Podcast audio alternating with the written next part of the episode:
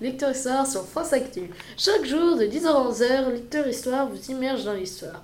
Bonjour téléspectateurs et téléspectatrices pour une nouvelle émission en compagnie de Catherine Jo. Bonjour.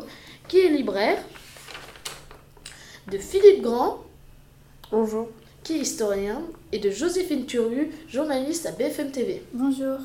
Le thème d'aujourd'hui sera Olympe de Gouges. On va parler du livre de Catel et Bocquet grâce à Catherine et on aura plus d'informations grâce à Philippe, puis poser des questions à nos invités. Première question. Philippe, pourriez-vous expliquer son expérience historique? Son parcours est révélateur dans la Révolution, car c'est la seule femme qui ose dire ce qu'elle pense et qui va au bout de ses idées. Elle tient tête à Robespierre et ses idées.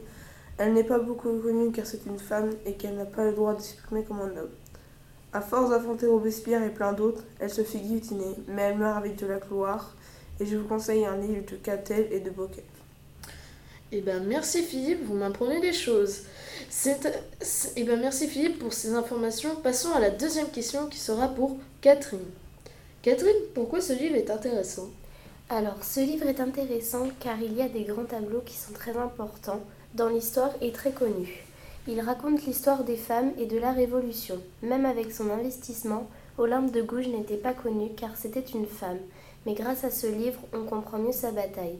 Avant que le livre soit édité dans ma librairie, je ne la connaissais pas. Ok, donc je vous conseille le livre de Catel et Bocquet. Maintenant, je donne la parole à Joséphine. En quoi son combat est-il encore d'actualité?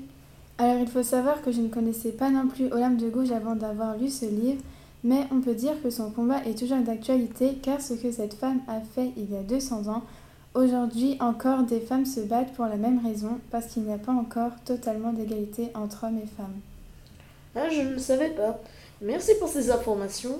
C'est déjà la fin de notre émission.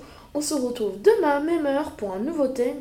Et si vous voulez plus d'informations, vous pouvez consulter le roman graphique ou également le citoyen junior numéro 7. Restez à l'écoute sur France Actu. Au revoir